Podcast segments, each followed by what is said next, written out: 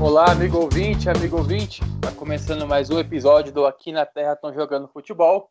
Nosso podcast semanal aí para falar do nosso jogo de bola favorito. É, a gente não gravou na semana passada, quem acompanha o podcast. É, mas a gente voltou essa semana aí com um formato diferente, com um convidado também, que é um amigo nosso aí de longa data, está é, sempre aí nos auxiliando é, em questão do futebol do Sul, futebol sul-americano, também futebol no o espectro geral, né? Tanto na Europa, aqui no Brasil, é o cara que a gente sempre tem, tem guardado aí para estar tá debatendo futebol com a gente. Então, antes de, de dar boa noite aí pro, pro Igor, que é o nosso parceiro de sempre, queria primeiramente dar boa noite aí pro Tobias. Boa noite, Tobi. Boa noite, Samor. Boa noite, Carlos, né? Boa noite, Igor. Boa noite a galera aqui. Boa noite, bom dia, boa tarde para a galera que vai estar ouvindo esse podcast. É sempre um prazer poder estar aqui falando com vocês. É, como você disse, aí de longa data. E estamos aí, estamos aí para falar um pouquinho sobre Campeonato Brasileiro, sobre Libertadores, sobre os confrontos aí Brasil-Argentina que a gente vai ter na Libertadores. Estamos aí. É isso aí, irmão. Muito obrigado pela participação. Boa noite, Igor. Como é que foi sua semana, irmão? Boa noite, Samu. Um grande boa noite ao Tobias. Um prazer ter ele aqui. Bom, a semana aí foi, foi agitada, né? Libertadores, brasileiro. Teve até eleição municipal, apesar de a gente de Brasília não, não votar, mas mexe com, com as notícias aí. Vamos mais aí para um, mais um, um episódio. Pois é, mano. Já que você mencionou as eleições municipais, eu vou começar falando disso porque enfim, a gente, a, a, a esquerda acabou que, que não conseguiu sair vitoriosa no, nos grandes centros que estava disputando ali no segundo turno, né? A Marília, a Marília Reis perdeu em Recife, a Manuela Dávila não ganhou em Porto Alegre e o Guilherme Boulos não venceu em São é, enfim, mas as campanhas, pelo menos no meu ponto de vista, foram muito bem estruturadas. Eu acho que conseguiu mexer com o espectro e atingir um, um grupo social que em 2018 a esquerda não conseguiu atingir, né? Que é essa questão do, do jovem, além do jovem classe média, também chegar ali no jovem periférico, né? Também no, no, no pai de família periférico, nas famílias periféricas, que a gente acredita que houve esse distanciamento é, dos partidos, né? Dos movimentos é, mais à esquerda em relação às periferias, né? Que, e a gente acredita que é muito importante que exista esse contato entre a periferia e esses projetos é, mais ligados a, a, partidos de esquerda, porque são, são partidos que nasceram é, de partes periféricas. Né? Mas, enfim, apesar das derrotas, eu acredito que, que houve muitos ganhos essa questão da aproximação, né? de, de estar mais próximo é, de alguns eleitores e aí, quem sabe, vislumbrar uma perspectiva diferente para 2022. Mas, enfim, enfim, Toby, você que é, que é, de, que é de Porto Alegre, né, acompanhou mais, mais de perto a, as eleições municipais aí de Porto Alegre. O Sebastião Mello acabou vencendo a Manuela Dávila, mas que, qual, qual é, o que, que você tirou de. Qual é a sua perspectiva? O que, que você enxergou aí para Porto Alegre? Enfim, também fazendo um panorama geral aí com as outras capitais do Brasil. É, uh, primeiro que, que a, grande, a, grande, a grande conquista do campo do espectro político da esquerda nessa, nessas eleições, no meu ponto de vista, é, foi exatamente ter conquistado lideranças regionais, locais, é, e essas lideranças galgando espaço, conquistando é, é palco, conquistando palanque na política, ganhando casca, ganhando experiência, é, que era coisa que eles não tinham, por exemplo, é, em 2018. Né? O próprio Boulos ainda era, por mais que ele fosse ativo no movimento do, do, do, Sem Terra e tudo mais, ele ainda era um cara que tinha pouca experiência na política eleitoral. A Manuela, por mais que tenha mais experiência na, na, na, na política, é, ainda, ainda carecia dessa experiência para um cargo é, é para um cargo de executivo. Então, é, acredito que a grande conquista foi exatamente esse espaço que tem sido conquistado aos poucos, a capacidade de cooptar, como você disse aí, alguns grupos específicos da sociedade, é, o trabalho com, com, com, a internet, com as redes sociais e tudo mais. Então, acho que tem alguns pontos bem, bem positivos. Pensando, e aí eu não, não, não, não acredito nem para 2022, eu acho que a ideia é pensar para 2024, 2026, é, do ponto de vista das eleições presidenciais, porque 2022 a gente ainda vai ter um cenário bem, é, bem complicado. Mas eu acho que se por um lado a gente tem essas derrotas em São Paulo, em Porto Alegre, no Recife, é, em Vitória, acho que a única vitória mais expressiva do, do campo da esquerda foi em Belém, onde o Edmilson, candidato do pessoal, foi eleito, é, foi reeleito, né? Ele já tinha sido prefeito pelo PT. Então, apesar dessas derrotas, eu acho que ficam coisas boas e ficam sementes plantadas para se colher daqui dois, quatro, seis anos. Mas eu acho que o trabalho é um trabalho que ainda está começando, é um trabalho que, que como você disse, é, é, precisava ser refeito, precisava ser reconstruído, a esquerda precisava se reconstruir, principalmente depois da derrota de 2018, que foi bem significativa. Então eu acho que apesar das derrotas tem sim coisas coisas positivas, mas também serve para perceber que a, a, esquerda ainda está longe é, de conseguir conquistar, de conseguir atingir é, o público mais pobre da sociedade, que é, é, na teoria, né, para quem ela para quem esse, esse campo político se direciona. É isso, até porque é, se a gente for pensar também na questão do Guilherme Boulos, ele cresceu bastante até em questão de popularidade, né? Porque em 2018, quando ele estava disputando o Executivo Federal, é, ele conseguiu 600 mil votos e agora disputando uma eleição municipal ele consegue 2 milhões de votos. Então ele conseguiu mais votos é, numa eleição é, com, com ali uma margem bem menor de, de, de, de votos né, que ele poderia galgar do que em 2018. Isso mostra como houve uma campanha de, de conhecimento e, e de, e de, é, de mostrar as propostas. Né? Eu acho que muito do, dos mitos e, e, das, e, e das, das questões das notícias falsas, enfim, tudo aquilo que se alimentava, é, que, as, que era alimentado para alguma, algumas pessoas sobre a questão dos movimentos sociais, e aí o Boulos que é muito ligado ao movimento é, dos trabalhadores sem terra, é, isso foi muito esclarecido durante a campanha dele, né? Eu acho que tem muita gente que é, começou essa, essa corrida eleitoral com um pensamento sobre a questão do, do sem terra e hoje tem pensa de uma forma diferente. Eu acho que isso é muito significativo, não só para pensando em, em eleição, em disputa partidária, mas eu acho que pensando em sociedade, né, pensando em pessoas que podem se é, ali se manifestar, que podem se organizar e trabalhar para construir algo diferente dentro do, do dentro do, do, do, seu meio, dentro da, da sua, do seu bairro, da sua cidade. Eu acho que é muito importante você quebrar algum, alguns paradigmas, principalmente esses paradigmas errôneos que eram muito, muito, enfim, muito alastrados aí por alguma, alguma, alguma parcela da sociedade. Mas e aí, Gão, a gente viu que houve uma tendência mais centrista né, na, nessas eleições e você acha que vai ser isso mesmo aí para 2022? a gente vai ficar flertando ali com o centro? Pois é, cara, eu acho que eu, eu tenho mais ou menos a mesma opinião do Tobias, de que em 2022 acho que ainda é muito cedo para a gente pensar numa, numa vitória da, da esquerda mesmo. É, um nome que me agrada bastante na esquerda hoje, para mim talvez seja o melhor nome, eu gosto muito do Flávio Dino, que é o governador do Maranhão. Eu acho ele bastante competente, ele tem, tem feito coisas boas pelo Maranhão. Eu, eu, eu trabalho com com mobilização social, né? E ano passado eu fiz um trabalho no, no Maranhão de divulgação de, de informação de, de, utilidade pública e a, o pessoal fala muito bem dele, assim, 80% é, achava ele um bom governador. Então, é, eu, já cheguei a falar com, sei lá, mais de 2 mil, 2 mil pessoas ano passado do Maranhão e boa parte elogiava bastante o Flávio Dino. É, não necessariamente eram todas pessoas de esquerda, mas eles, eles reconheciam que o Flávio Dino fazia um ótimo trabalho. Acho que é... o, Maranhão, é um, o Maranhão é até um dos estados né, que, que foi exemplo dessa questão do combate ao coronavírus. Acho Sim, que o Maranhão uh -huh. tem o melhor desempenho. Sim, é, pois é, eu, eu acho que o que mais é, me deixou frustrado acho que foi a derrota da, da Manuela em Porto Alegre, né? Porque pelas pesquisas estava bem apertado. O Bolsa a gente tinha uma esperança, mas a gente via que pelos números era uma coisa um pouco distante, assim. É, é, agora a Manuela perder foi, foi, foi difícil. Mas, assim, pelo menos é, o, o, bolsonarismo foi derrotado nessas eleições, né? O Bolsonaro apoiou um, um bando de gente, é, é, talvez dois ou três só conseguiram é, se eleger, então isso, isso, já é um bom sinal também.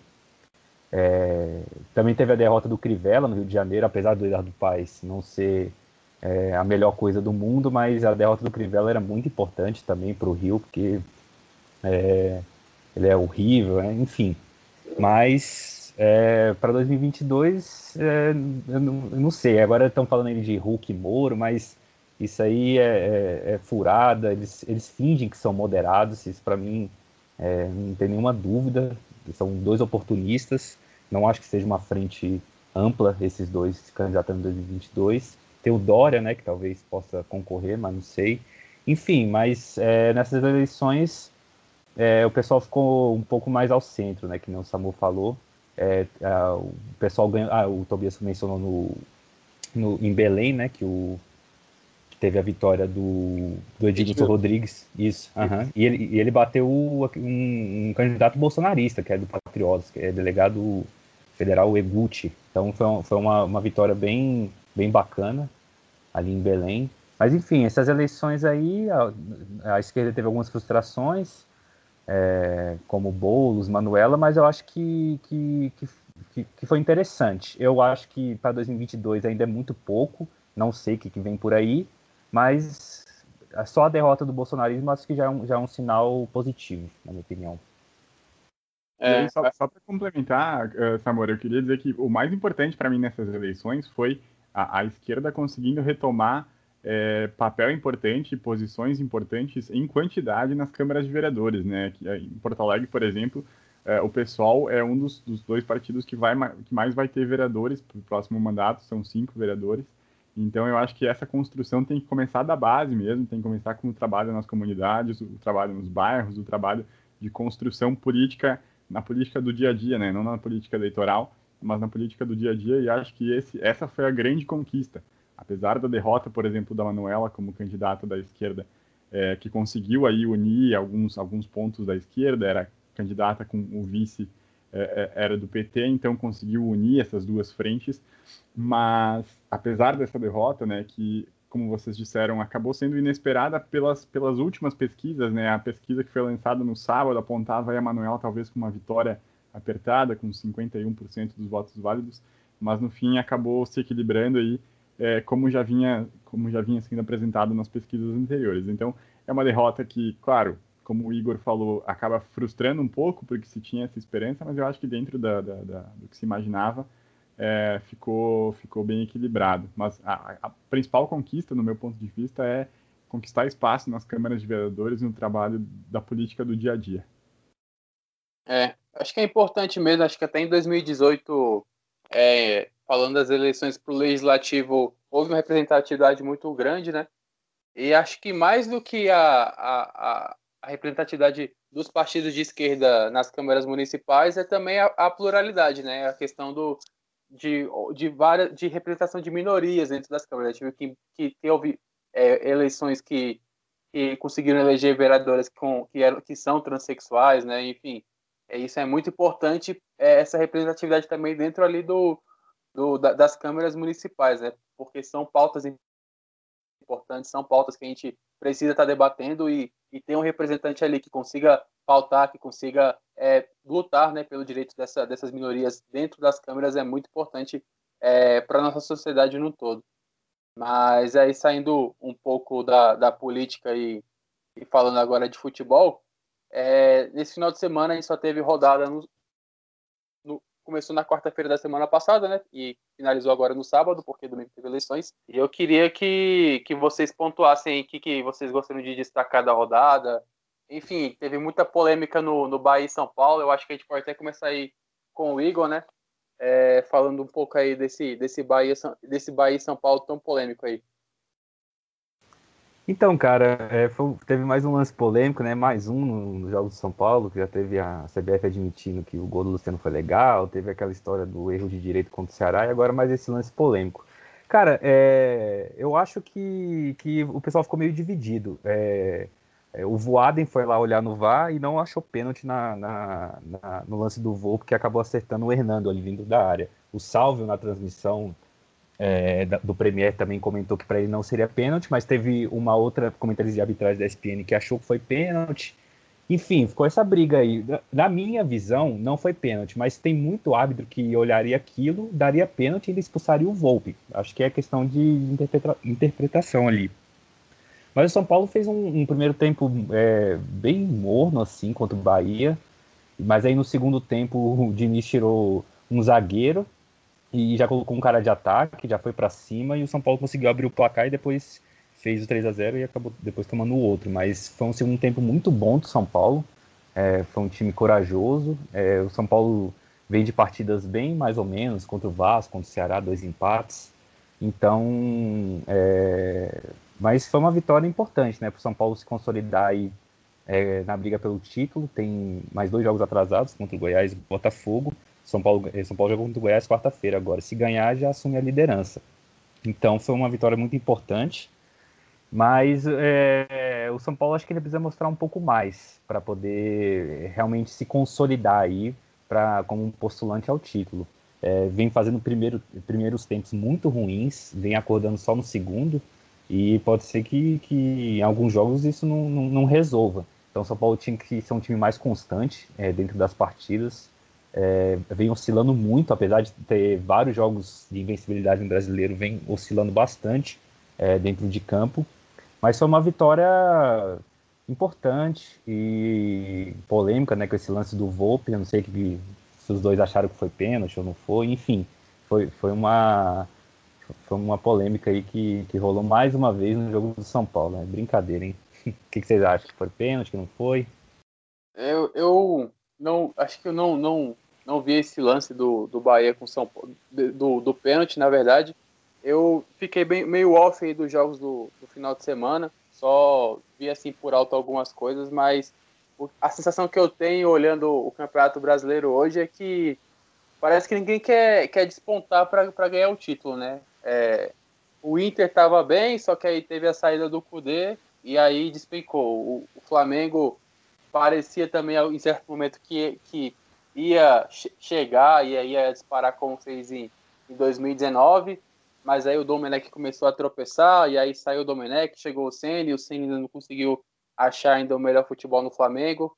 E aí depois foi o, o Galo, que aí parecia que o Galo despontaria por estar jogando só o brasileiro, então o foco seria 100% voltado para o brasileiro, só que aí teve uns tropeços nessa né, derrota para o Atlético Paranaense é, as duas semanas atrás aí em casa foi muito sentida. É, acho que ali brecou um pouco o Galo, enfim, apesar de ter vencido o Botafogo é, na última quarta-feira, enfim, foi uma derrota que mostrou que, enfim, parece que tá tudo meio muito nivelado ainda, né? Ninguém consegue realmente assumir e tomar conta do campeonato, né? E aí o São Paulo também era um time que tava todo mundo achando que poderia então é, distanciar, até porque tem, tem jogos a menos, né? É o dono da, do melhor aproveitamento, só que aí fez dois empates ali, um empate com o Vasco, um empate com o Ceará, e aí não conseguiu despontar na tabela, e aí agora consegue vencer o Bahia. Mas enfim, né? Vai fazer mais um jogo atrasado nessa semana contra o Goiás. Mas enfim, é, parece que ninguém quer vencer o Campeonato Brasileiro, né? Mas então, falando. Então, só para pontuar que o, a rodada está terminando hoje, né? Hoje teve a goleada do Ceará em cima do Vasco, teve a vitória do Grêmio num jogo atrasado contra o Goiás. Isso, e o Fluminense está jogando agora com o Bragantino. Isso, 0x0. 0x0. Mas e, e para você, Toby, é, o que, que, você destaca aí da, da rodada, né? O Inter empatou com, com a Atlético Goianiense, o Grêmio venceu hoje o Goiás, o Grêmio que está numa, numa sequência muito boa aí de vitórias no Brasileiro. Você acha que o Grêmio finalmente chega e o Renato Gaúcho consegue finalmente vencer nos pontos corridos, que é o, o título que falta para ele, né? Cara, eu acho que dentro das, das, possibilidades, o melhor cenário que o Renato teria para ser campeão pelo Grêmio, ser campeão brasileiro, seria esse ano, né? Um ano cheio de, de, como vocês estavam ressaltando aí, cheio de altos e baixos, e equipes que despontam e depois caem. Então, se tem um, um ano que o Grêmio tem condições de chegar lá e conseguir continuar essa boa sequência de resultados aí, conseguir é, buscar esse título é esse ano. Senão é muito complicado, né? A gente tem aí é, outros times também chegando. A gente sabe que tem uma diferença financeira muito grande em relação a Flamengo, a Palmeiras, é, no elenco, em relação às outras equipes. Então, é, se tem um ano que o Grêmio pode chegar, é esse ano. Mas eu acho que tem outras equipes mais bem preparadas para isso, como acho que foi até o Samor que falou do Atlético Mineiro, que é uma equipe que só tem o, o Brasileirão para jogar, então é uma equipe que vai ter mais tempo para treinar, vai ter mais tempo de condicionar fisicamente os seus jogadores. É, o Palmeiras também é uma equipe que está tá encaixando desde a chegada do, do, Abel Ferreira, começou a mostrar bom futebol, começou a melhorar o desempenho. Então é uma equipe que pode chegar é, para brigar. Hoje já está ali em quinto, em quinto lugar, né? Na verdade estão empatados em pontos, né? O Inter, o Palmeiras, o Santos e o Grêmio hoje. Então é uma equipe que pode chegar também o Palmeiras. É, mas eu acho que não vai fugir muito disso. O Atlético Mineiro, o Palmeiras, o São Paulo também pode brigar por, por não ter a Libertadores. É, mas eu acho que não vai fugir muito disso. Acho que dificilmente o Grêmio chega. O Inter, que era quem, quem também tinha boas esperanças, o trabalho do Cudê, que vinha sendo muito bom, acabou uh, sendo encerrado, né? Então o Inter desandou, o Abel não consegue encontrar uma escalação, não consegue encontrar é, é, uma forma de jogar que nem que nem que vença resultados e muito menos que convença, né? Esse final de semana o Inter empatou fora de casa com o Atlético Goianiense, o, o uh, uma partida bem ruim, o, o, o Thiago Galhardo até perdeu o pênalti nesse jogo, então é complicado, acaba tendo uma, uma questão anímica também nesse, nesse internacional, né? Parece que o time uh, desmoronou mentalmente, psicologicamente depois da saída do Cudê e o Abel não consegue encontrar a, a melhor solução para resolver esses problemas. Então, eu acho que é um, é um, campeonato que vai ficar bem, bem parelho até o final. Eu acho que não tem nenhum time que vá conseguir despontar o suficiente para ser campeão com muitas rodadas de antecedência. E, e, são vários candidatos. O Grêmio não deixa de ser um candidato, o São Paulo é candidato, o Palmeiras, o Atlético Mineiro, o próprio Flamengo, se o Rogério Ceni conseguir encontrar um, um, bom, um, bom, esquema tático, uma boa forma de jogar, conseguir corrigir os problemas defensivos do Flamengo, é, por que não? O Flamengo também é um time que pode brigar nesse campeonato. Mas, por enquanto, é tudo muito parelho, tudo muito incerto. Eu acho que, tirando o, Palmeiras e o Grêmio, que vem numa crescente muito grande, uma crescente muito boa, o restante das equipes está tá oscilando bastante ainda. É, e o Grêmio é, um, é uma equipe que é difícil de, de ser batida, né? Você vê que o Grêmio ele, ele tem muitos empates, mas só tem três derrotas, né? Só o São Paulo perdeu menos que o Grêmio no, no campeonato. É, enfim, é muito do trabalho também. É, acho que isso conta bastante. O, a gente critica muito essa essa questão do, do rodízio de treinadores no Brasil, né? Que entra técnico, sai técnico, parece que não tem tempo para trabalhar, e também os que ficam, é, parece que o trabalho não, não tem continuidade, não tem uma evolução. E a gente até em dado momento no, no podcast criticou muito o Renato sobre isso, né? Sobre essa estabilidade do trabalho dele, mas a gente tem que, que também dar o mérito e ressaltar esse trabalho do Renato pela constância, né? Por ele já conhecer o grupo, por ele ter o elenco na mão por há tantos anos no Grêmio, ele consegue encontrar meios ali que treinadores que têm um trabalho de dois, três meses, né? Ou é, de início de ano ainda, que não conseguem entender mas como o Renato já está há muito tempo trabalhando dentro da instituição, ele já tem um preparo melhor, ele já consegue, mesmo, com, mesmo que ele não tenha é, o elenco que ele quer é, ali na mão, ou, ou, ele não tem os jogadores que ele, que ele precisa para poder, que ele entende que seriam necessários para poder vencer os jogos, ele consegue dificultar muito a vida do adversário com o que ele tem. E isso é muito conhecimento do grupo, né? É, é muito conhecimento do, tre do treinador que está há muito tempo trabalhando no clube. Então eu acho que isso é uma vantagem que o, que o Renato tem aí em relação aos outros aos outros treinadores do Brasil e por isso que o Grêmio, mesmo não, não, não jogando bem alguns jogos, mesmo que ele não, não tenha aquele futebol vistoso que apresentou é, alguns anos atrás, ele ainda é um time muito difícil de ser batido, justamente por esse conhecimento do seu treinador em relação ao elenco, ao, ao grupo de jogadores que ele tem ali. Pois é, acho que até a gente é meio pé frio aqui no podcast, bem, né? Quando a gente foi criticar o Renato foi quando o Grêmio começou a crescer. E agora eu... é. Agora é vocês vão ter que aguentar o Renato. Pois é, não, o Grêmio realmente agora engrenou de vez. Cara, o, o que o Jean-Pierre e o PP estão jogando é um, é um, absurdo. O Jean-Pierre, nossa senhora, sou fã, camisa 10, absurdo. É, contra o Guarani, o que ele fez foi, foi, foi absurdo. Foi uma partidaça dele. E o Grêmio cresceu. Eu não quero nem saber dia 23 de dezembro. Eu tô São Paulo, né, enfrentar o Grêmio na, na Copa do Brasil. Já tô até com medo, que pelo amor de Deus, viu? O Grêmio cresceu na, na, na hora certa, né? A gente falava que o Grêmio tava meio morno, não sei o quê. E aí o Grêmio acordou. É isso aí. Chegou. O PP tá substituindo muito bem, né? O Cebolinha, que, que foi o último atacante a ter grande destaque no time. Então, é, eu vejo nesse mês de novembro os melhores times do Brasil como o Palmeiras e o, e o Grêmio, né? São, são os dois clubes aí que despontaram, que estão nas três frentes, na Copa do Brasil, na Libertadores e Brasileiro, com chance de ganhar os três.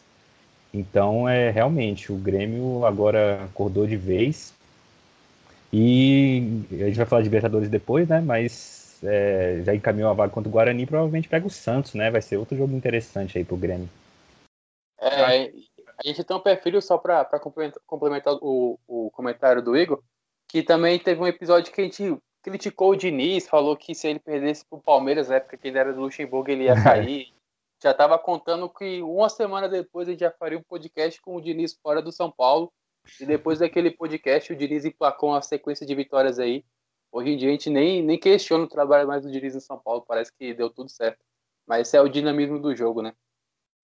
É, vocês estavam falando aí do Grêmio, é, eu acho que o grande mérito do Grêmio é, né, em todo esse período do Renato, mas hoje se, se destaca isso principalmente, é o trabalho de base, é, de categoria Sim. de base, a, a, capacidade que o Grêmio tem de conseguir é, é, é, repor as peças que vai perdendo ao longo do tempo, sem perder a médio e longo prazo, pelo menos sem perder qualidade, é absurda, assim, porque hoje, nos últimos jogos aí, os, os, jogos de destaque do Grêmio, o meio de campo do Grêmio era formado por Matheus Henrique, Darlan e Jean-Pierre, três jogadores da base do Grêmio. Uh, no ataque o PP, e aí do outro lado revezando o Luiz Fernando e o Ferreirinha, que também é da base, e aí o Diego Souza no ataque, né? Então, é, é, o motor do Grêmio, o meio de campo ali que faz esse time rodar, faz a bola rodar, faz o time funcionar, é, composto pelas categorias de base. Hoje, na partida contra o Goiás, até foi o Maicon que jogou, o Darlan ficou no banco, mas o Darlan é um garoto que tem, tem surgido muito bem também. É, e é isso, né? O Grêmio consegue, consegue desenvolver esses bons jogadores. E aí o grande mérito do Renato, e eu sou um crítico ferrenho do Renato, eu defendo a saída dele desde o começo de 2019, é, mas eu acho que se tem uma coisa que ele sabe muito bem fazer é lançar esses garotos e desenvolver esses garotos e lançar eles na hora certa, lançar eles quando eles estão prontos para jogar, colocar eles no momento certo.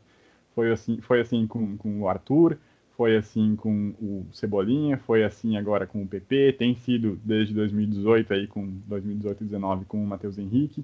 Então é, é o próprio Jean-Pierre que teve um momento de instabilidade nessa temporada, por aí problemas familiares e tal, mas agora está jogando talvez o melhor momento da carreira dele é, é esse momento que ele está agora no Grêmio. Então a, a capacidade que o Renato tem de desenvolver esses garotos e de colocar eles em campo na melhor situação possível, na melhor condição possível, tem que ser elogiada e é o que faz o Grêmio é, ser competitivo como tem sido nessas últimas semanas aí. É isso. É, por mais que, que a gente chegue aqui e critique alguma coisa que o Renato faz, enfim, ou deixou de fazer no Grêmio, a gente não pode deixar também de, de dar o um mérito, pro, pro, claro, para o trabalho do Renato, mas como, como o Toby pontou também, a questão do, do trabalho de base que o Grêmio tem feito, né? E foi o Cebolinha recentemente, mas também teve o Pedro Rocha, que foi um destaque aí do, do Grêmio há um tempo atrás, o Arthur, que agora está tá na Juventus, enfim, vários jogadores que, que o Grêmio lançou, né, nesse trabalho do, do Renato e que, enfim, fizeram muito sucesso com a, com a camisa do Tricolor e agora estão alçando outros voos aí, é, Brasil afora. Mas é isso então, galera. Esse foi o primeiro bloco do Aqui na Terra Tô Jogando Futebol. E na volta a gente vai falar de Libertadores, né? Semana aí com vários jogos da Libertadores e o que a gente pode esperar desses confrontos. A gente volta já.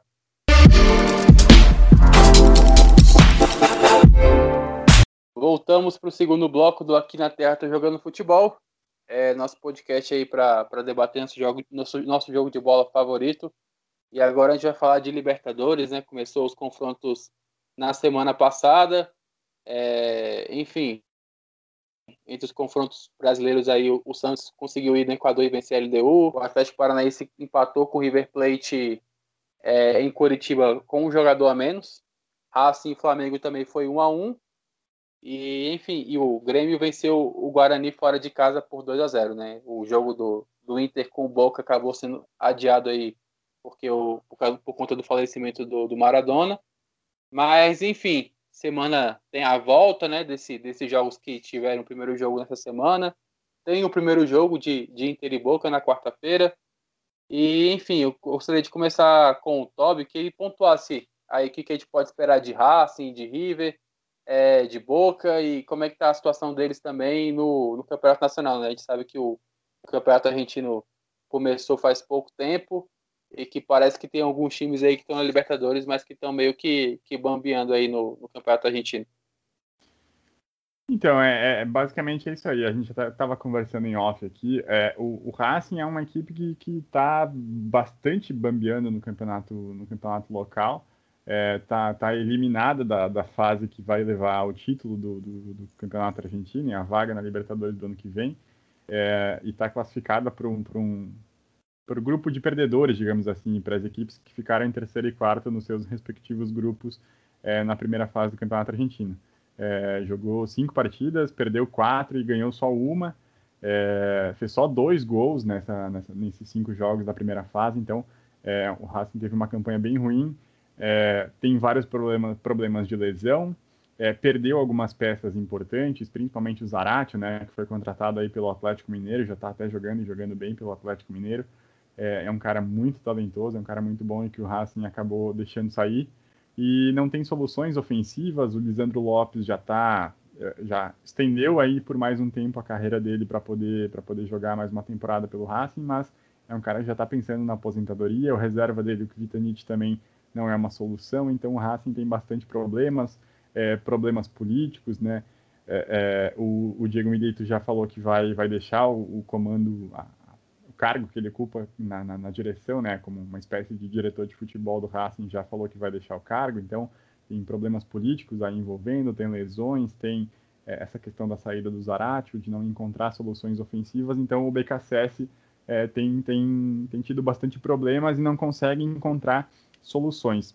Até fez uma partida bem, bem uh, parelha contra, contra o Flamengo no jogo de ida, foi um jogo bem, bem disputado, com várias chances para ambos os lados. O jogo foi 1 a 1 mas podia ter sido 4 a 4 né? As duas equipes tiveram bastante chances de, de, de aumentar o placar e acabou ficando barato, eu, eu diria, para o Flamengo, porque o Racing, na minha percepção, teve uma partida um pouquinho melhor.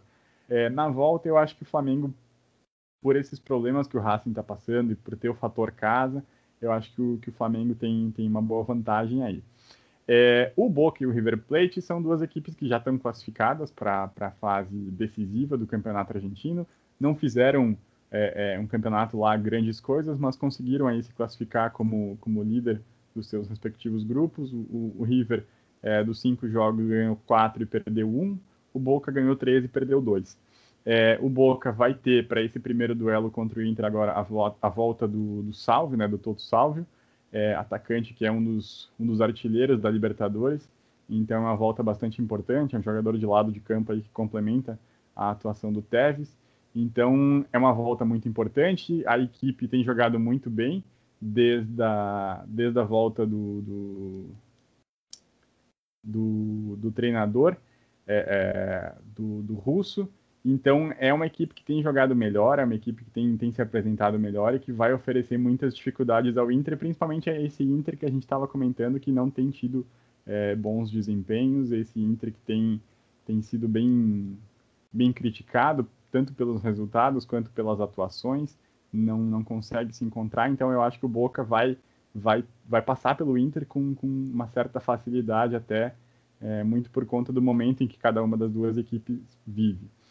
É, o River teve um primeiro jogo bem surpreendente contra o Atlético Paranaense, né? Todo mundo esperava que, que fosse ter um resultado melhor, é, principalmente pelos desfalques que o, que o, que o Atlético Paranaense tinha. É, mas acabou sendo um a um. O River conseguiu o empate lá no finalzinho, mas é, acho que ainda é ainda é favorito, principalmente por jogar agora a volta na Argentina. É, o Julian Álvares, o garoto atacante, está jogando muito bem. O River ainda tem problemas defensivos desde a saída do, do Martinez Quarta, né, que foi para a Fiorentina, é, o zagueiro, inclusive agora da seleção argentina. Então, é, o River tem problemas defensivos ainda, mas eu acho que não nada que comprometa, pelo menos uma classificação nesse momento contra o contra o Atlético Paranaense.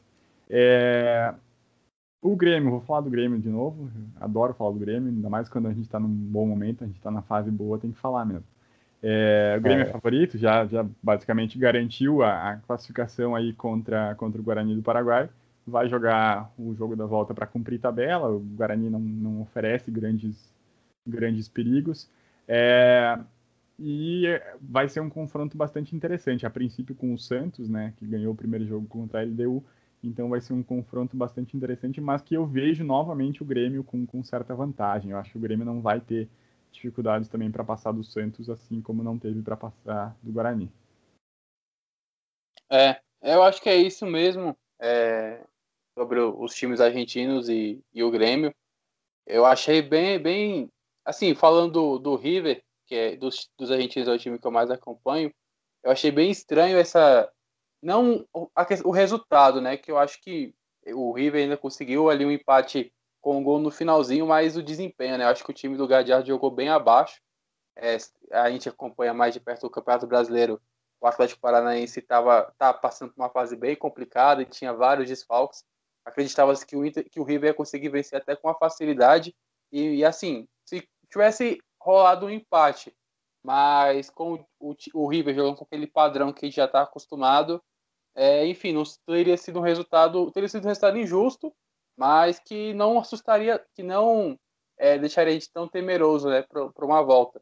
Mas o River jogou bem abaixo, enfim. É, a gente sabe que, que esse não é o padrão de jogo e, e que o, o, Marcelo ele é um, um, treinador que ele é bem perfeccionista, ele trabalha muito isso nos atletas e o River provavelmente vai jogar de uma forma diferente amanhã, mas a gente está gravando na segunda, né? O jogo é na terça.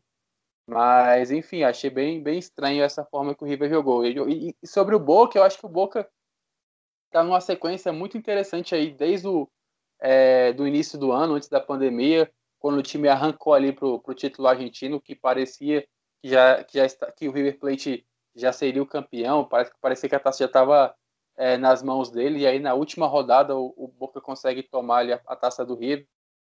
Então, enfim, foi um, um campeonato argentino bem dramático e e manteve essa, essa sequência, enfim, até quando retornou a Libertadores, que a Libertadores voltou antes do Argentino, o Boca continuou vencendo seus jogos é, sendo imponente e tal, e, e também aí no, no nessa primeira fase do Campeonato Argentino, enfim, não, não foi o melhor Boca, né, mas jogou o suficiente para se classificar, e, e, e, se a gente olhar o Internacional, é bem difícil a gente imaginar que, que o Inter consiga é, pelo menos assustar o Boca Juniors, né, eu acho antes a gente tinha comentado sobre esse confronto é, logo após o sorteio, né, quando o Cudê ainda era o técnico do Inter, e a gente acreditava que seria talvez o confronto mais equilibrado da, das oitavas de final.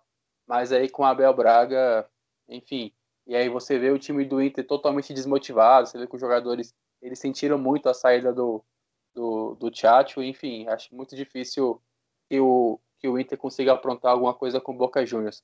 Mas e aí, para você, Igor, que, qual que, que você quer destacar aí dessa Libertadores? O que, que você achou mais surpreendente do, dos jogos da semana passada e o que, que você espera aí de, de classificação dos brasileiros nessa semana?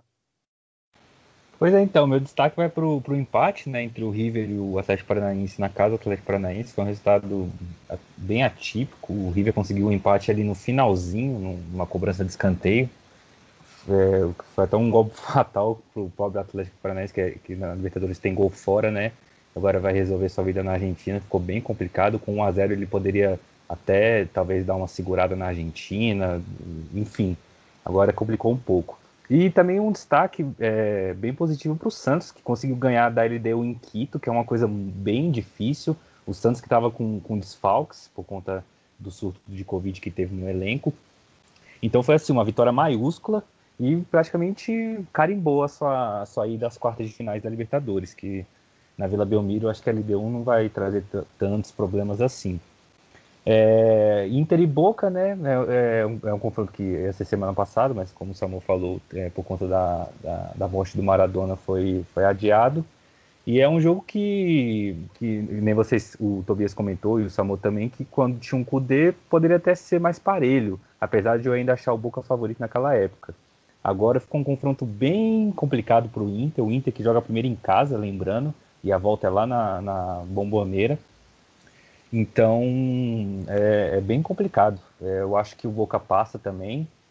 É, vai ser um jogo que, que, que, o Inter vai ter muita dificuldade, ainda mais com, com o Abel. O Abel que deu uma entrevista contra o América Mineiro falando que ah, hoje não tem tática, não tem nada, eu coloquei os mais experientes pelo tamanho do jogo. Aí você vê que que não tem muita saída para o Inter.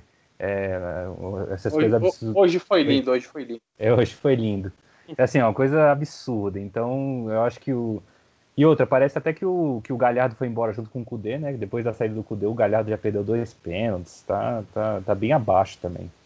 Deu uma caída absurda. É, que era, o, que era um ponto forte do Inter. O Galhardo pegava a bola, era gol, enfim, estava iluminado. E agora ele deu uma caída, o Inter caiu junto. É, acho que o confronto mais traiçoeiro é, talvez seja o do Flamengo. Traiçoeiro, assim, porque o Racing é um clube gigante, tem, tá com, cheio de problemas, que nem o, o Tobias comentou aí. Mas pode ser um confronto de, é, traiçoeiro, ainda mais que o Flamengo tá meio esquisito essa temporada, o Senna acabou de chegar. É, mas eu acho que o Flamengo passa, ainda mais porque também teve uma semana de treinamentos, né? Não teve. É, o jogo de sábado que era Flamengo e Grêmio foi adiado. Então, teve uma, o Ceni teve uma semana para trabalhar, a primeira vez que ele teve uma semana para trabalhar. Eu acho que ele talvez consiga ter feito alguns bons ajustes, apesar de ser, não ser tanto tempo assim. E, e o Racing vai ter que fazer gol, né? Vai para cima, porque é, 1 a 1 na, na Argentina 0 a 0 da, da a vaga ao Flamengo, então eu acho que o Racing vai deixar alguns espaços para o Flamengo é, que se o Flamengo souber aproveitar bem, ele consegue liquidar sua vaga. Mas realmente eu, eu acho que pode, dependendo de como for, pode ser um jogo bem, bem traiçoeiro. É, a defesa do Flamengo não, não vem muito bem, toma gol todo jogo praticamente, então não é nada seguro. Mas é, o Flamengo é bem favorito, mas eu diria que pode ser traiçoeiro. É, o Grêmio é, já praticamente liquidou sua vaga, ganhando no Paraguai contra o Guarani, uma atuação muito boa do time, PP fazendo um, um golaço, o Jean-Pierre dando, dando, dando bons passos, assistência, enfim, o Grêmio chegou aí e, e o Tobias mencionou do possível confronto Santos e Grêmio, vai ser muito bom também, concordo que o Grêmio é bem favorito contra o Santos, Santos que, que faz uma temporada bem, bem legal, mas eu acho que contra o, contra o Grêmio não tem muita, muita expectativa. Lembrando que na semifinal, é, que lá pro ano que vem, o, podemos ter um, um Grêmio Flamengo de novo, ou talvez até um Grêmio Boca, né? Então, a vida não tá fácil pro Grêmio, não, mas. É... Assim como a gente pode ter de novo agora nas quartas também, né? Um Flamengo e Inter, né? Se Isso, exatamente. Pode ter um Flamengo e Inter, Flamengo e Boca. Pô, só jogando essa chave aí. E a gente não mencionou o Palmeiras porque eu acho que não tem que mencionar, porque, poxa, deu fim, cara. O Palmeiras está numa sorte de sorteio, é, ganhou muito bem é, o primeiro jogo fora de casa. E aí agora vai só carimbar sua vaga. E aí na próxima fase pega o Libertar ou o Jorge Wilson. O Libertar que ganhou o primeiro jogo, já está com um pé nas quartas também. É mais um jogo. Oi, pro Palmeiras, qualquer, pro Palmeiras, qualquer coisa diferente de ser eliminado na semifinal pro River Plate é vexame, cara. É, tipo isso. É obrigação de chegar, de chegar na semifinal. Na Sim. É, com certeza, tem bastante obrigação. E na Copa do Brasil pega o América Mineiro, né? Então, é, para mim, a obrigação de chegar na final da Copa do Brasil é obrigação de chegar na semi da, da Libertadores. Porque o, o, os sorteios foram bem, bem amigáveis para o Palmeiras. É, foi, foi... Enfim, então, é, eu acho que eu acho que todos os brasileiros passam, quase todos, né, no caso, tirando o Inter e o Atlético Paranaense, o resto vai passar. E aí teremos as quartas, que vai ser diretão, né? Na outra semana já tem quartas de finais de novo. É, a única diferença é que, o, como o jogo do Boca e Inter foi adiado, é, as, as quartas de finais entre Flamengo ou Racing contra Boca ou Inter vai ser, vão ser nas semanas da, das semifinais da Copa do Brasil. Então vai ser batidão direto, vai ser Libertadores. É, se eu não me engano, eu posso estar enganado, mas acho que agora vai direto até a final, que a final é dia 20 de janeiro, se eu não me engano, no Maracanã. Então, tirando ali que o Grêmio vai jogar semifinal de Copa do Brasil, né, vai ter Libertadores sempre. E já está funilando, enfim, os brasileiros estão muito bem. E eu acho que os únicos times que podem engrossar para os brasileiros são o River e o Boca. É, o Independente Del Vale talvez é um time interessante, mas não sei se teria essa força toda para poder fazer frente. Mas enfim, é, os brasileiros vão estão indo muito bem na Libertadores. Del Valle está muito mal, inclusive no campeonato equatoriano. É, deu uma caída absurda. Ramires, inclusive, está sendo questionado já. E o adversário deles agora na, na, nas oitavas de final da Libertadores não é um adversário bobo. Este Sim, é nacional, né? Do, empatou 0 do Nacional do Uruguai e aí é um time bem interessante, é um time que está sobrando aí no Campeonato Uruguaio.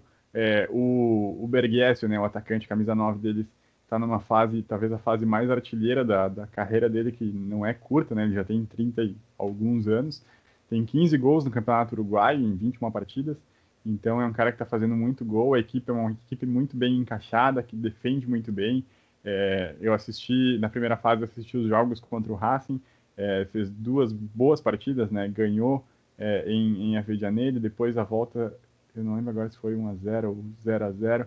Mas enfim, é, fez bons jogos aí contra, contra o Racing. É uma equipe para a gente ficar de olho. É uma equipe que pode sim complicar é, para os brasileiros. Só pega time brasileiro ou se o Atlético Paranaense passar agora pelo River Plate, né? O que eu acho muito difícil, ou então o Palmeiras lá na frente. Mas é uma equipe que, que pode sim complicar, pode trazer algum trabalho, porque é uma equipe bem encaixada, é uma equipe bem, bem entrosada, bem treinada, o goleiro muito bom, o Bergiesio, como eu falei para vocês, então fazendo bastante gols, então é uma equipe também para a gente ficar de olho. Eu acredito que é, por ter conseguido um 0 a 0 contra, contra o Del Valle lá no, no, no Equador, eu acho que é favorito para passar agora nas, nas oitavas de final, então é um time para a gente ficar de olho sim. Com o River oscilando da, da forma como tem oscilado, pode ser que, que faça alguma graça aí. Mas eu acho que não foge muito disso, não. O Palmeiras já tem a vaga garantida, o Libertar também praticamente selou a vaga é, na partida de ida ali contra o Jorge Wilstermann. Atlético Paranaense tem poucas chances contra o River. Racing e Flamengo, para mim, é hoje o confronto mais em aberto. Apesar de, de, eu achar que o Flamengo tem algum favoritismo, eu acho que é o confronto mais em aberto. Ainda o Boca também, nessa primeira partida, talvez não, mas na bomboneira deve se impor contra o Inter e passar. E Santos e Grêmio já estão com, com uma mão, é, com os pés na, nas quartas de final. É, é basicamente isso. Eu acho que falando aí do, do Del Valle, né? Impressionante como as, as enfim, né? As, os folclores do futebol. É, o Palmeiras estava sondando o Miguel Ramírez assim que o Luxemburgo saiu e estava aquela novela se ele ia, se não ia. E aí ele acabou optando por ficar no Del Valle. E foi bem na época, não sei, né? Parece até que o Palmeiras, enfim, enterrou um sapo ali no, no campo do Del Valle. E aí, a partir dali, o Del Valle começou a jogar mal.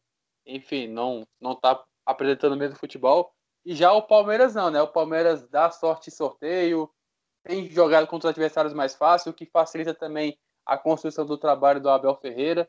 E, enfim, o Palmeiras está vivendo uma dinâmica diferente do, do Del Valle, né? Quando, quando essa, essa novela começou, o Palmeiras estava bem, bem mal, né? Com a saída do Luxemburgo, estava jogando bem mal, assim, o Palmeiras até colocava o Palmeiras na, naquele momento como o pior time do Brasil é, dada a expectativa que a gente tem em cima do Palmeiras pelo elenco que ele conta. E o Del Valle não, né? O Del Valle do, da derrota para o Flamengo tinha vencido o Flamengo por, por 5 a 1 né? Enfim, o Flamengo atual campeão da Libertadores e tinha feito bons jogos na Libertadores, tinha ido muito bem no, no campeonato local, mas enfim, desde então tem, tem caído um pouco de rendimento. Acho que o Grêmio e o, e o, é, o Grêmio fez o dever de casa, acho que o Grêmio é, desde o início a gente já se dava ele como o favorito desse confronto contra o Guarani, principalmente pela atual situação né, do Grêmio. É, enfim, tem jogado bem, tem uma boa sequência de vitórias é, no Campeonato Brasileiro, na Copa do Brasil, na Libertadores. E, enfim, né, para per perder para o Guarani mesmo, só o Corinthians, né, e duas vezes ainda.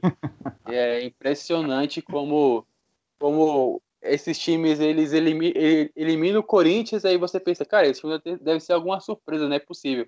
E aí chega nessas fases mais afuniladas da Libertadores, e aí você percebe que o time na verdade é ruim mesmo, e que o Corinthians que, que tem essa tendência vexaminosa em, em competições continentais, porque. É igual, é igual, igual São Paulo contra time pequeno da Argentina, né? É. Pois é, perdeu pro Colón, Talheres, Lanús, nossa senhora. Ah, é, sobre, sobre, sobre, o Del Valle, só, né?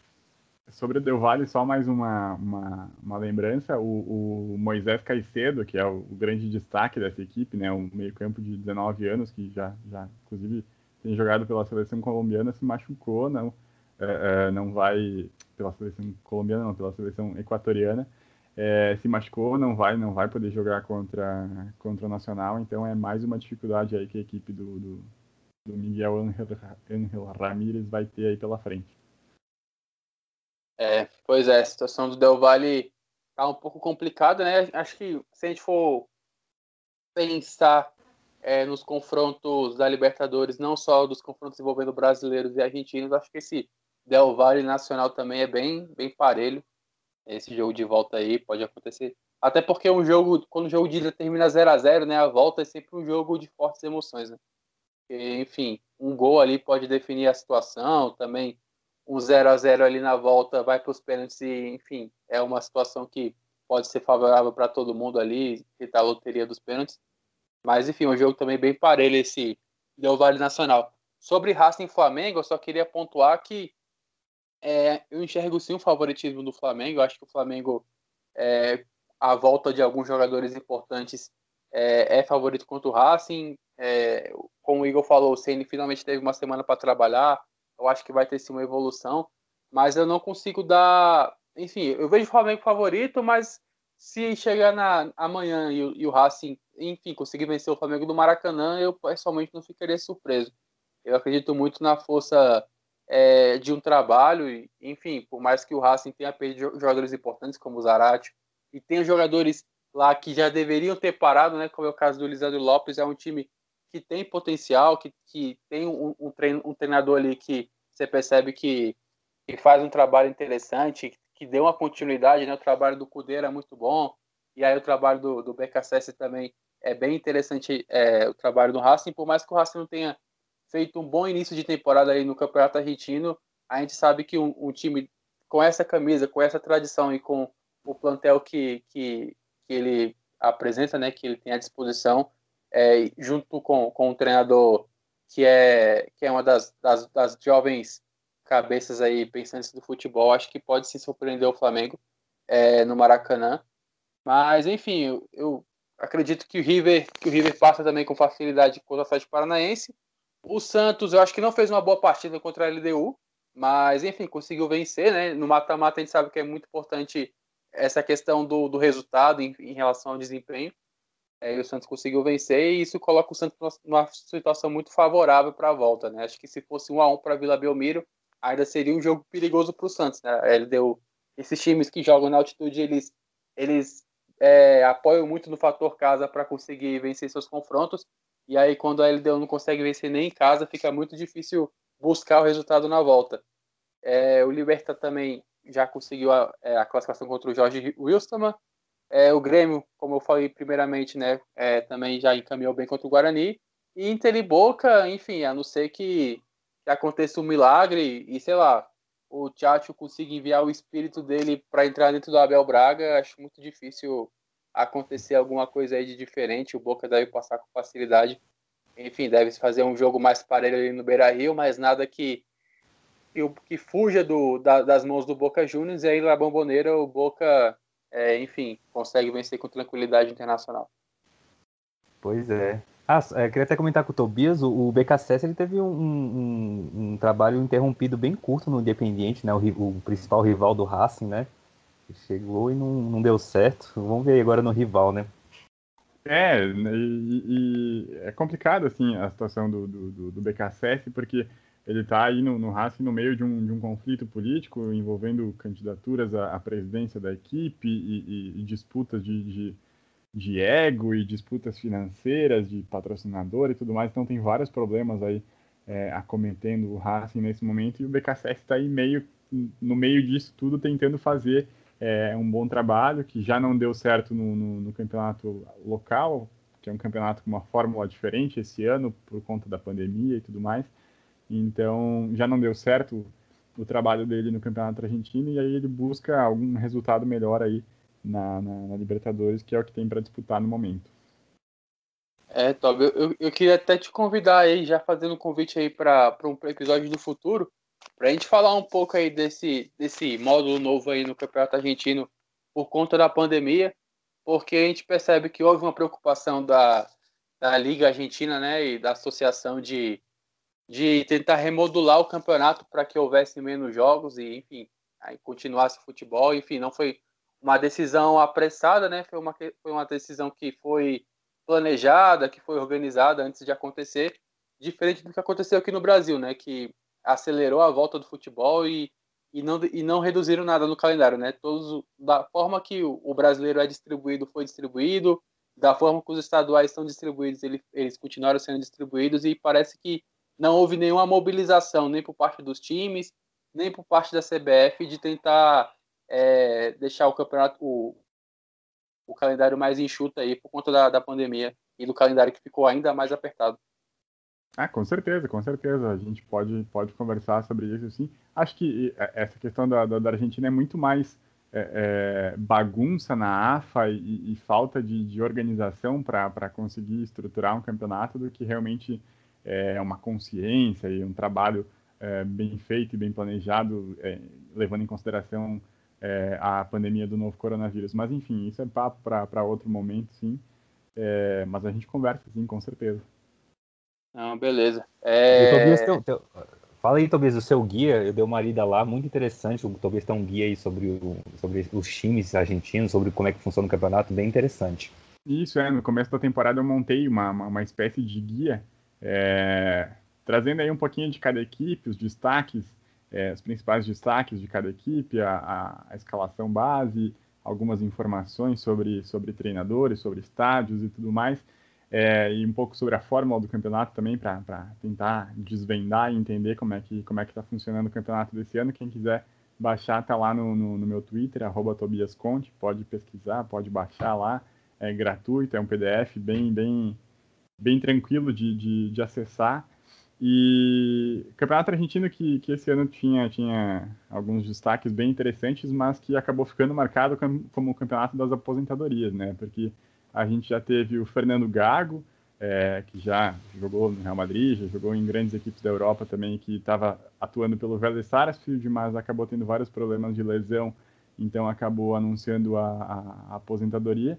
E o Mascherano, Javier Mascherano, também jogador histórico do Barcelona, do Manchester United, jogou no Corinthians aqui no Brasil, é, que estava no Estudiantes de La Plata, veio com um projeto do, do, do Verón, que é o, que é o presidente do, do, do Estudiantes, e acabou também não, não conseguindo é, é, se firmar, teve alguns problemas aí de lesão também, já é um jogador com uma idade mais, mais avançada, então acabou também anunciando a aposentadoria aí umas duas semanas atrás. Mas vamos fazer sim um programa sobre, sobre o Campeonato Argentino, a gente conversa mais sobre isso, sobre os destaques, é, sobre os favoritos, é o título, esse velho Sarsfield, que está muito bem na, na Sul-Americana também, o próprio Independiente, que também está tá, tá bem na Sul-Americana, já fizeram bons jogos de ida. E aí a gente, a gente fala mais sobre essas equipes. Tem um defesa e justiça do Hernan Crespo, né, contra o Vasco também. Exato, do, do, do Brian, Brian Romero, que jogou até na temporada passada no Atlético Paranaense, está fazendo gol até não aguentar mais lá no, no Defesa e Justiça, é, que empatou aí com o Vasco na, na no jogo de ida da, da, da Sul-Americana, né? O Cano fez o gol do Vasco.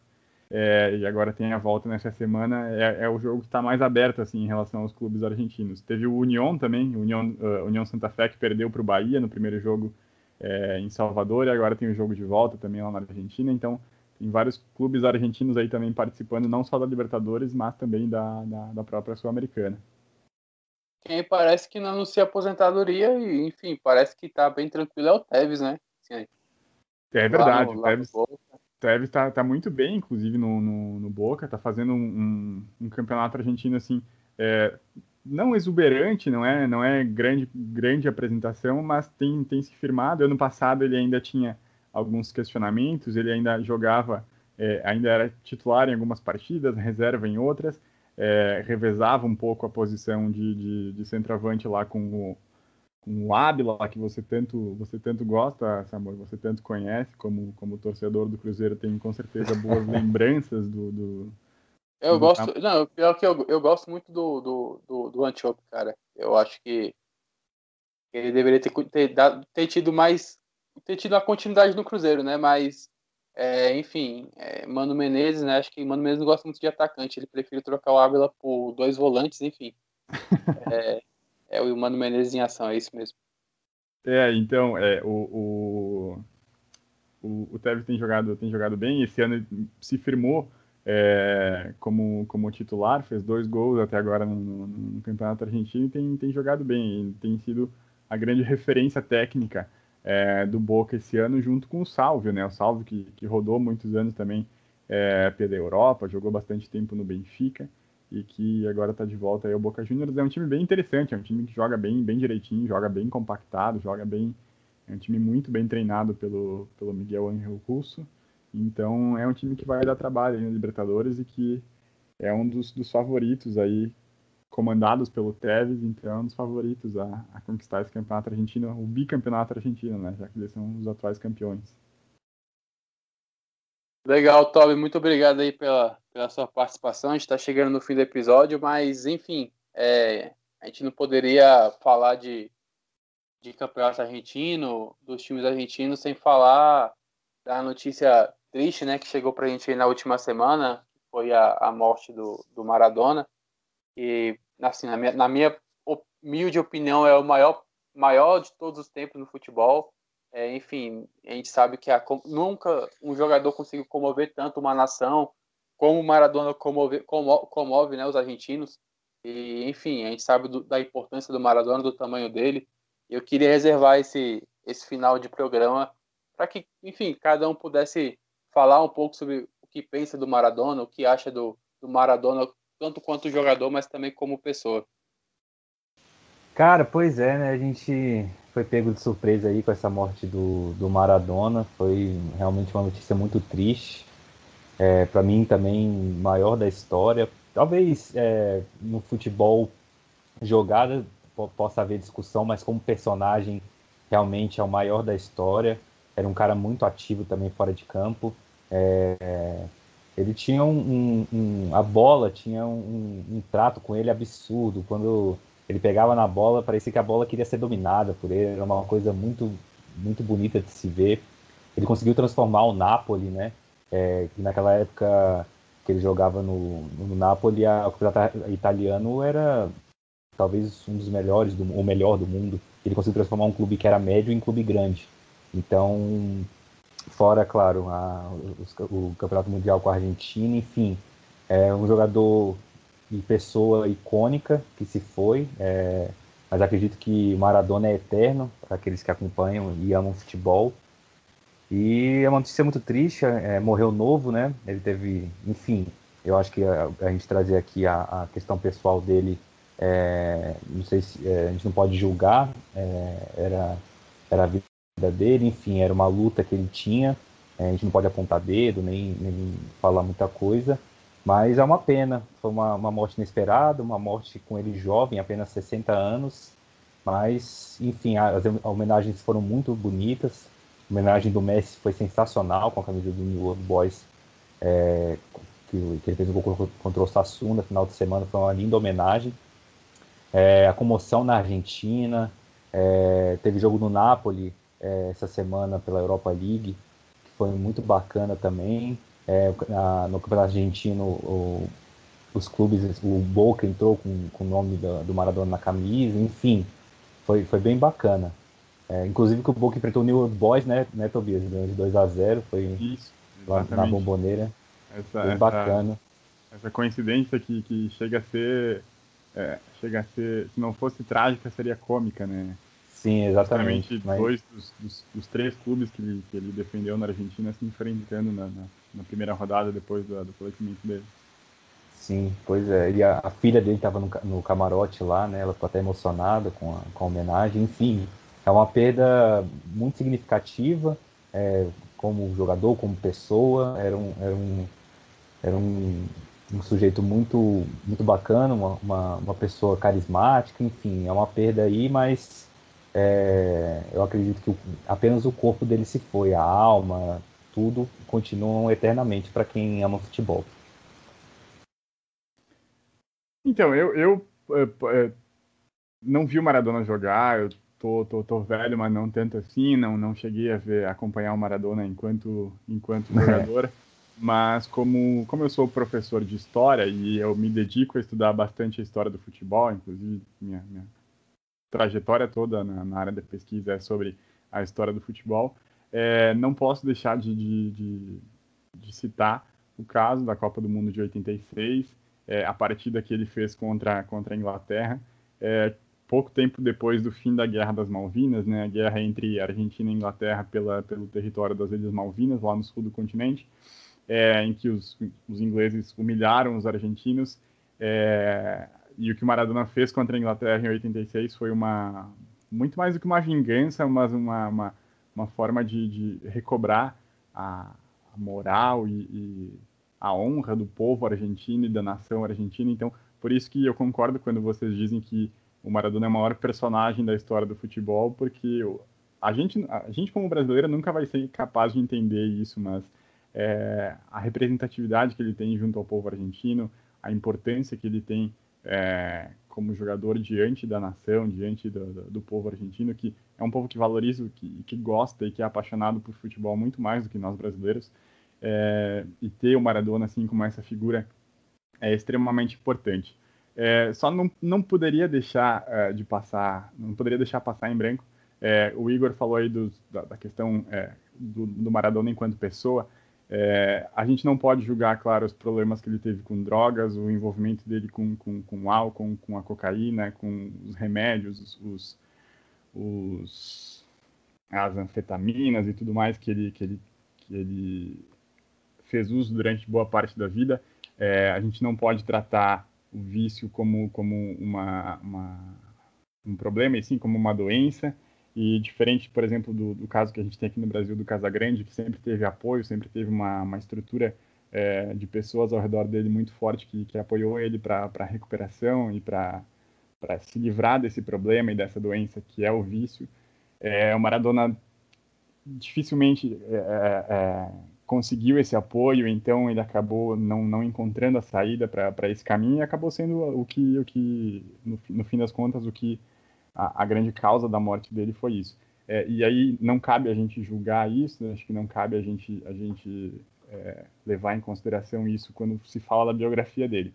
É, o que não se pode deixar de citar é os problemas que ele teve em relação é, às mulheres, os problemas que ele teve com as mulheres dele, é um cara agressivo que tem, tem registro policial por bater na mulher, é um cara que é, teve relações é, com, com menores de idade em países do Caribe, é, como a República Dominicana, que são conhecidos pelo, pelo, pelo, pelo turismo, digamos assim, de prostituição, né? Então, é, essas coisas precisam ser ditas porque não é só o problema com as drogas, não é só o problema com, com a bebida, não é só o problema com a cocaína que o Maradona teve. O Maradona é, é como, como o próprio Eduardo Galeano falou, é um deus sujo, é um deus sujo que, que se sujou até onde ele podia, atolou as mãos dele na sujeira, é, e, mas que, apesar de tudo isso, precisa ser lembrado, sim, pela, pela, pelo que ele foi em campo, por tudo que ele fez é, pela Argentina, pela, pelo Boca Juniors, pelo Barcelona, pelo Napoli, como o Igor bem destacou,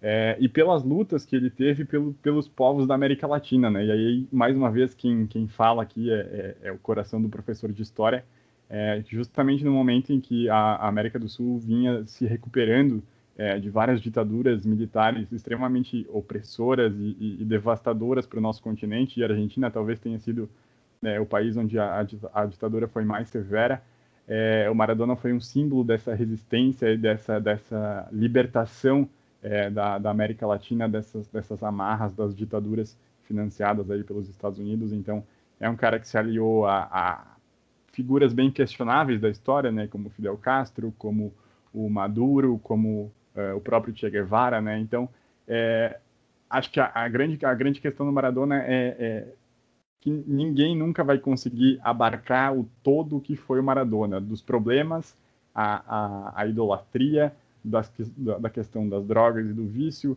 ao talento dele no futebol. É, por isso que eu concordo que ele foi é, a maior personalidade da história do futebol. Maior em questão de talento, mas maior em questão de repercussão e maior em questão é, de todo, tudo isso que a gente comentou.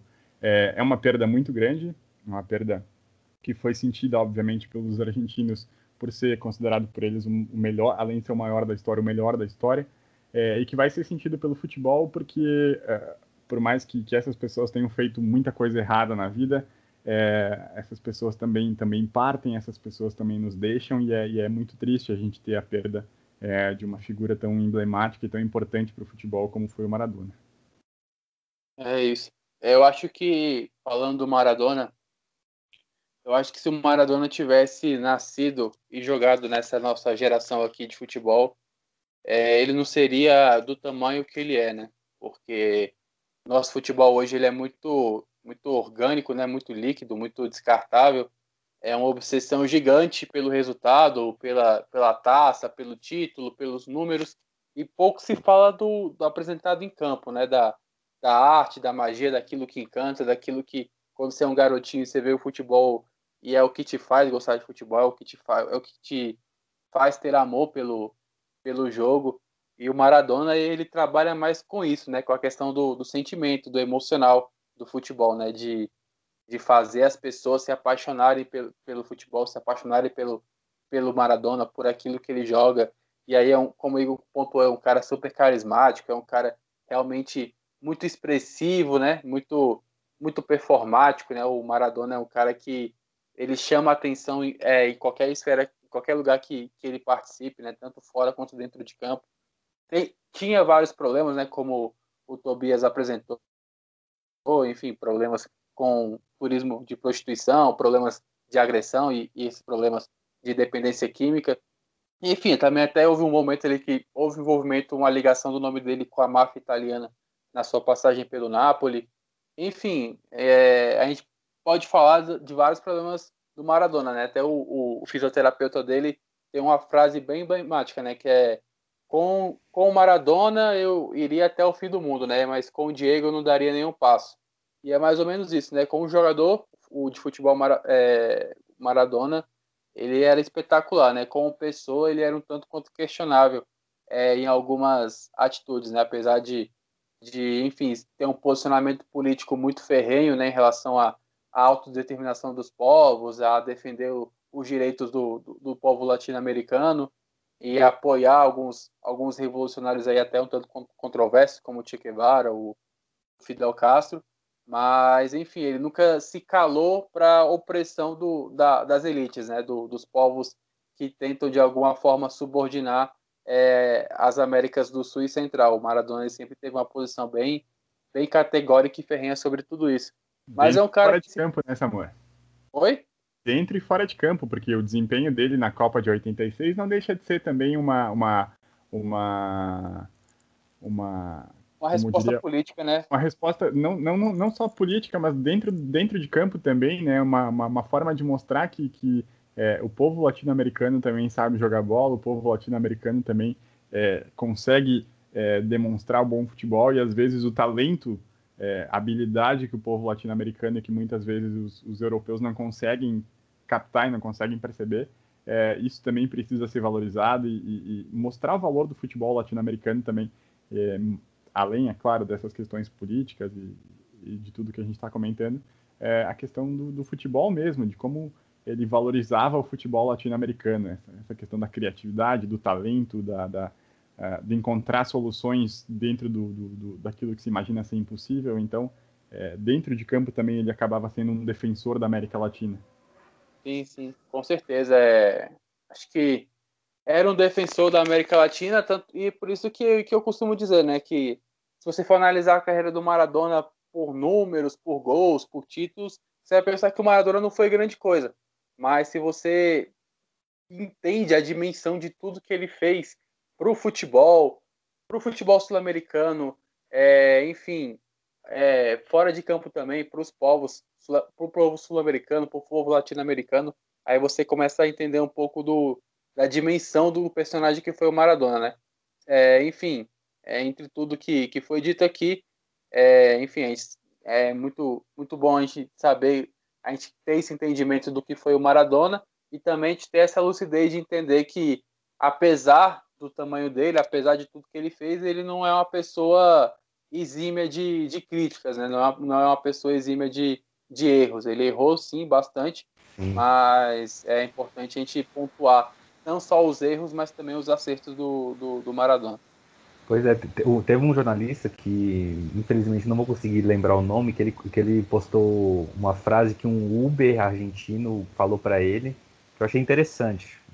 Que ele falou que, que os argentinos sonham em ser o Lionel Messi, mas Diego Maradona é o que eles são. Eu achei essa frase bem interessante. O Messi hoje, que talvez seja o principal nome argentino, né? mas ele não é nem de longe parecido com o Maradona em questão de característica é, extrovertida, de enfim, é, mas também é outro cracaço de bola. É, são jogadores de, de personalidades diferentes, né?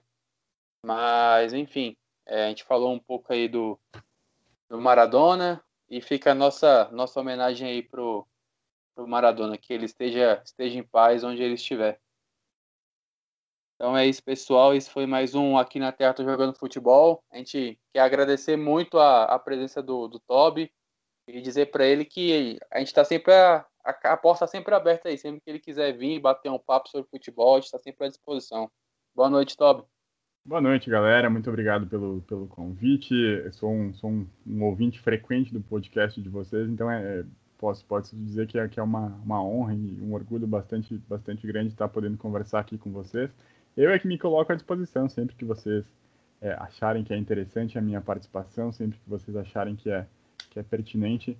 É, estou às ordens e à disposição de vocês, ainda mais é, é, no podcast que, que recebe esse nome é, uma música, obviamente, do, do, do, maior de todos da música brasileira, Chico Buarque. Então, aqui na Terra estão jogando futebol. Obrigado a todos pela, pela atenção, para quem nos ouviu até agora. E obrigado a vocês pelo convite. Boa noite para todo mundo. É isso, Marcos. A gente fica muito, muito feliz aí com, com a sua participação e vamos junto aí que tem muita bola para rolar ainda nesse ano. Muito Boa noite, Igão. Grêmio esse ano. Talvez. É, não, não, seria tão certo, né? Mas talvez. É um, é um dos times que eu, que eu colocaria aí como, como talvez poderia levantar um, alguns canecos aí até fim da temporada. Os três. Boa noite, é. Boa noite, Samô. Boa noite, Tobias. Muito obrigado aí pela companhia. Foi muito boa sua participação. Você tem portas abertas aí para aparecer sempre que, que quiser. Foi um bate-papo bem legal. É, enfim, espero que o seu Grêmio vá bem na Libertadores, mas na Copa do Brasil acho que pode ir mais ou menos, né? Mas é isso, obrigado a todos e a todas. Enfim, mais, mais um, um episódio aí, um episódio especial aí com o Tobias. Muito interessante. Semana que vem a gente está de volta aí. É isso aí, rapaziada. Valeu.